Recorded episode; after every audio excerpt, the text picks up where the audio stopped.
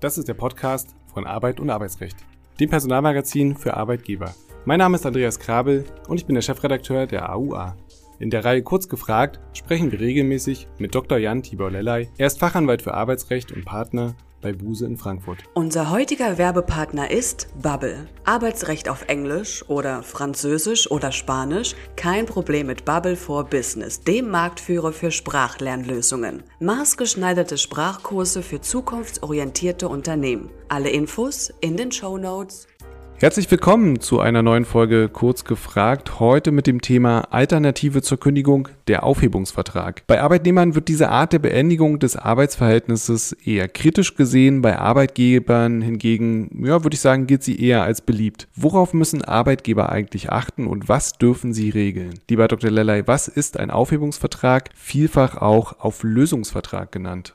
Völlig richtig, Herr Krabbe. Ich würde da sogar mich ganz weit aus dem Fenster lehnen und schamlos die Arbeitgeberperspektive einnehmen und nämlich sagen, der Aufhebungsvertrag ist der Königsweg zur Trennung. Und in diesem Sinne als Königsweg ist er meiner Meinung nach auch immer noch äh, nicht ganz technisch, aber doch im äh, praktischen alternativlos, weil es nämlich zum Aufhebungsvertrag keine bessere Alternative äh, gibt. Ja, und was ist der Aufhebungsvertrag? Auflösungsvertrag wird da auch genannt. So steht es auch im Gesetz drin, in dem Paragraphen 623 BGB. Ein Vertrag zwischen Arbeitgeberin und Arbeitnehmer, der das Arbeitsverhältnis zu einem auch dann eben zu vereinbaren bestimmten Zeitpunkt beendet. Also im Grunde genommen das Gegenteil des Arbeitsvertrages, also der Vertrag, der den Arbeitsvertrag beendet und das Arbeitsverhältnis auflöst.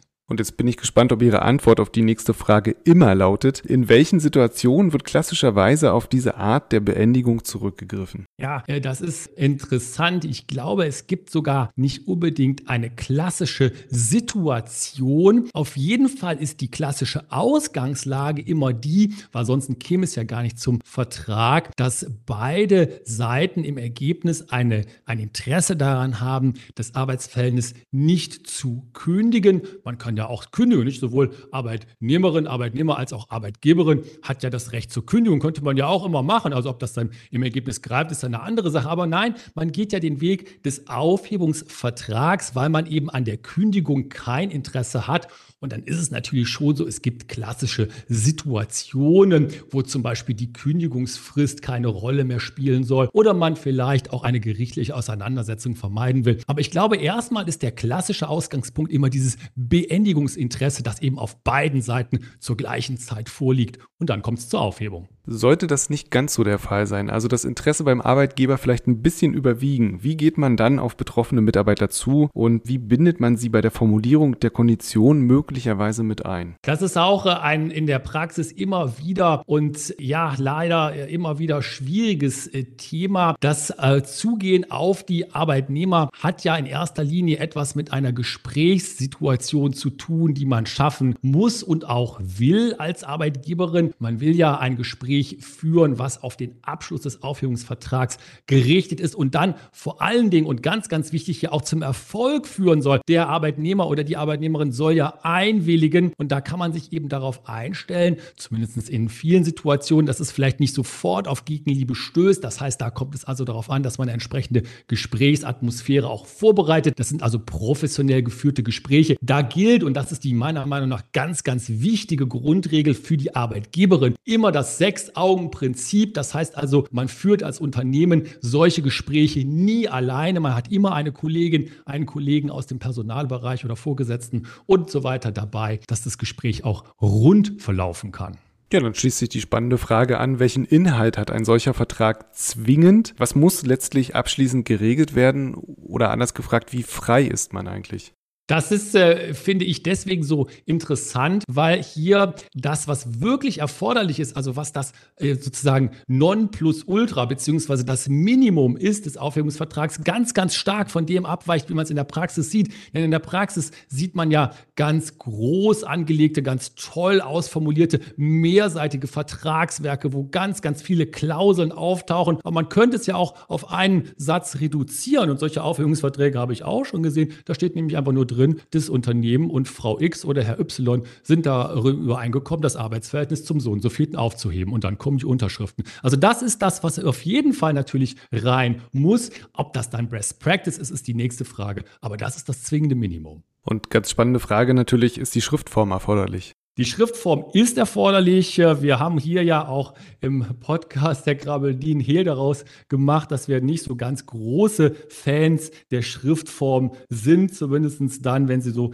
als ähm, Roadblock für die Digitalisierung sich manchmal erweist. Aber hier steht es im Gesetz eben drin, in dem Paragraphen 623 BGB. Da sollte man sich von der Überschrift bitte nicht täuschen lassen. Da steht nur was von Kündigung in der Überschrift, betrifft aber eben auch den Auflösungsvertrag. So sagt es das Gesetz. Und da steht dann eben auch drin, dass ähm, die Schriftform erforderlich ist und das bezieht sich auf den Paragraphen 126 Absatz 1 BGB und 126 Absatz 3 BGB, wo nämlich drin steht, dass die Schriftform durch die elektronische Form ersetzt werden darf, wenn es nicht im Gesetz anders bestimmt ist und das ist genau hier der Fall. Hier ist es anders bestimmt. Das heißt, hier muss also die Schriftform eingehalten sein und dass die Unterschriften, die handschriftlichen Unterschriften, also die Feder, die muss übers Papier kratzen. Und wir schreien alle Hurra.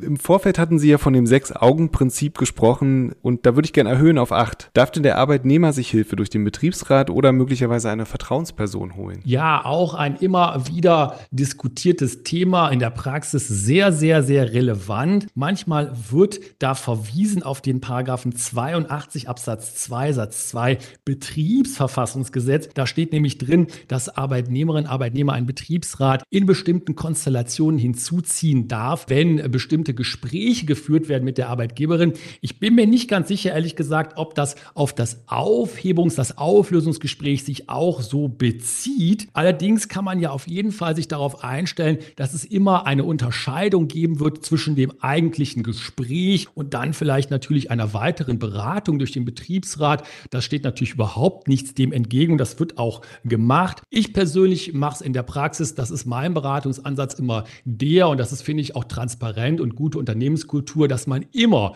zu dazu rät, dass ein Betriebsratsmitglied dazugezogen wird, einfach da eben auch keine Missverständnisse aufkommen zu lassen und auch klar zu machen, die Arbeitgeberin hat nichts zu verheimlichen. Das ist ein fairer Prozess, vielleicht kein einfacher Prozess, aber ein fairer Prozess. Und das kann man unter anderem damit dokumentieren, indem man von der Arbeitgeberin schon initiativ sagt, wenn du möchtest, bring ein Betriebsratsmitglied dazu.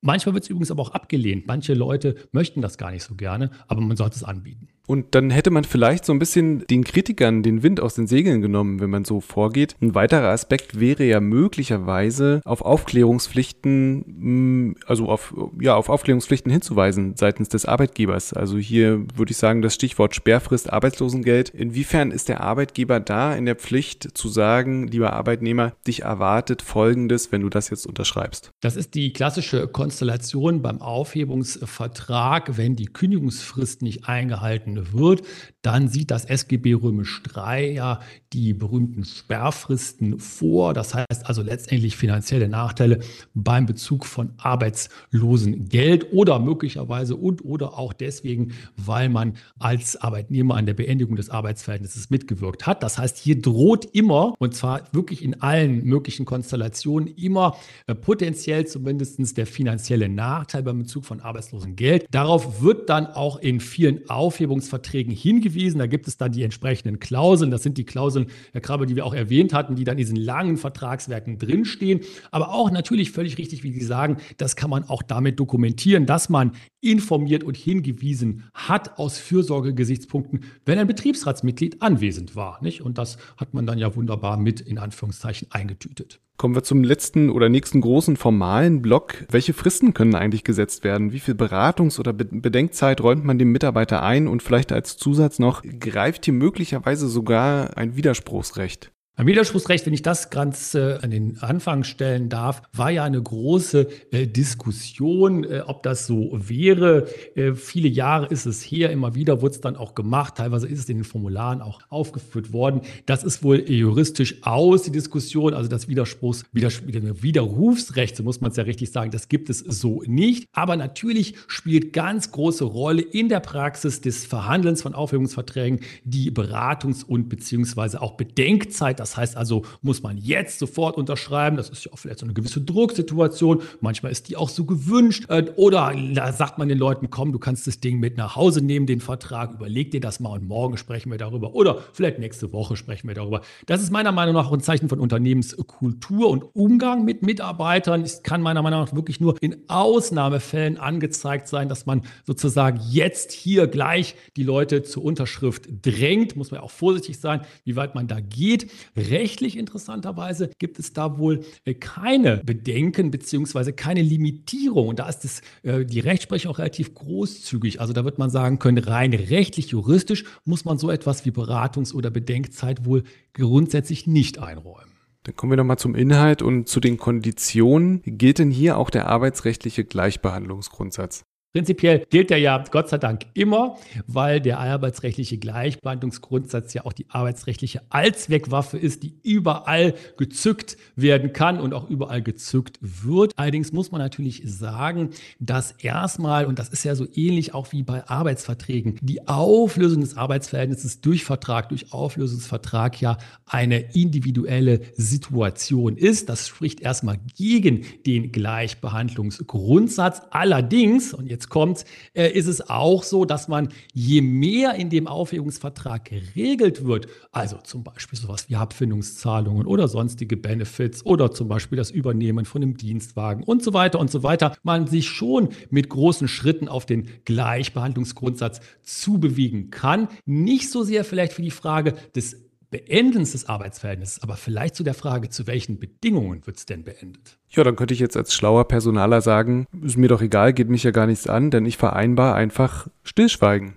Ist das möglich? Man kann sagen, das ist sogar ein Standard, ja ist. Es taucht in ganz vielen dieser Templates äh, oder Vorlagen für Aufhebungsverträge auf. Diese Stillschweigensklausel mittlerweile eben auch ausgebaut. Da wird dann was von Betriebsgeheimnissen und Geschäftsgeheimnissen und den Geheimnissen nach dem Geschäftsgeheimnisgesetz gesprochen. Das macht man alles und es ist wohl auch sicherlich guter Standard, das zu tun, zumindest aus Unternehmenssicht. Die Frage ist dann immer, und da will ich niemandem die Illusionenraum, aber die Frage ist immer, wie weit trägt es im Ergebnis? Es ist aber trotzdem wohl ein allgemeiner Standard und in dem Sinne wird es in der ganz, ganz großen Zahl der Fälle auch vereinbart, das Stillschweigen.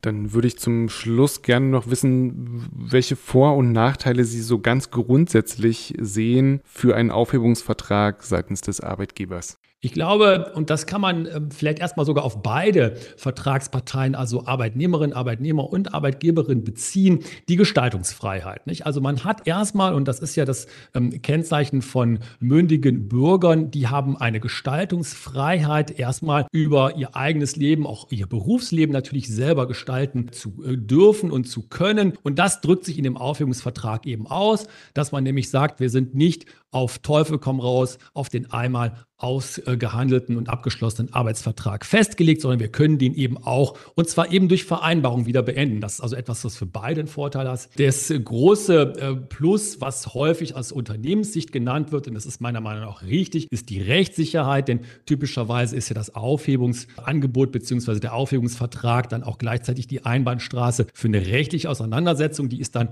nicht mehr zulässig, also sowas wie eine Kündigungsschutzklage wird dann nicht mehr möglich sein, also Rechtssicherheit für das Unternehmen aber aus äh, Arbeitnehmersicht auch zum Beispiel wieder, dass man sagen kann, vielleicht um schnell mal wechseln zu können, Stichwort War for Talents, ich habe vielleicht ein besseres Jobangebot, aber so eine lange Kündigungsfrist, da kann mir ja aus Arbeitnehmersicht auch ein Aufhebungsvertrag vielleicht helfen und ich kann vielleicht verhandeln, dass die Kündigungsfrist abgekürzt wird.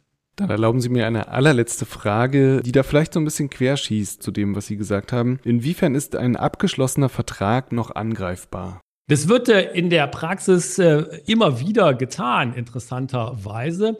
Und das ist ja mit allen Verträgen so. Das ist die berühmte Vertragsreue, die erfasst ja doch den einen oder anderen von uns ab und zu einmal. Man hat es abgeschlossen, man hat unterschrieben und auf einmal denkt man sich vielleicht am nächsten Morgen, Mann, das war ja vielleicht eine super Fehlentscheidung, das muss ich irgendwie rückgängig machen. Und da muss man dann aber sagen, ist das ähm, Recht relativ zurückhaltend. Da gibt es dann noch so etwas wie eine Anfechtung der Willenserklärung. Nicht? Also ich habe ja eine Willenserklärung abgegeben, ganz juristisch gesagt, den Aufhebungsvertrag abzuschließen, die kann ich anfechten. Allerdings da sagt das Gesetz und die, die Gerichte sagen das auch sehr, sehr streng das ist unter nur ganz bestimmten Gesichtspunkten möglich. Da muss sowas wie eine Täuschung oder eine Drohung äh, da äh, passiert sein. Und auch in der ganz aktuellen BAG-Rechtsprechung wird wieder gesagt, das sind die Ausnahmefälle. Das heißt also, derjenige oder diejenige, die den Aufhebungsvertrag abschließt, die sind erstmal auch schon dran festzuhalten. Also ja, grundsätzlich angreifbar, aber wirklich nur in Ausnahmefällen. Und erst recht nicht, wenn man die Infos und die Tipps, die hier äh, erläutert wurden, natürlich befolgt. Also sobald man sauber arbeitet, sollte man da keine Angst haben. Herzlichen Dank, lieber Dr. Lellay, für diese Folge. Wir hören uns beim nächsten Mal. Tschüss, bis dahin. Dankeschön. Ciao, ciao, tschüss. Sie möchten das heutige Podcast-Thema weiter vertiefen? Besuchen Sie doch unsere Website und entdecken Sie unser Online-Seminarprogramm. Weitere Informationen in der Folgenbeschreibung.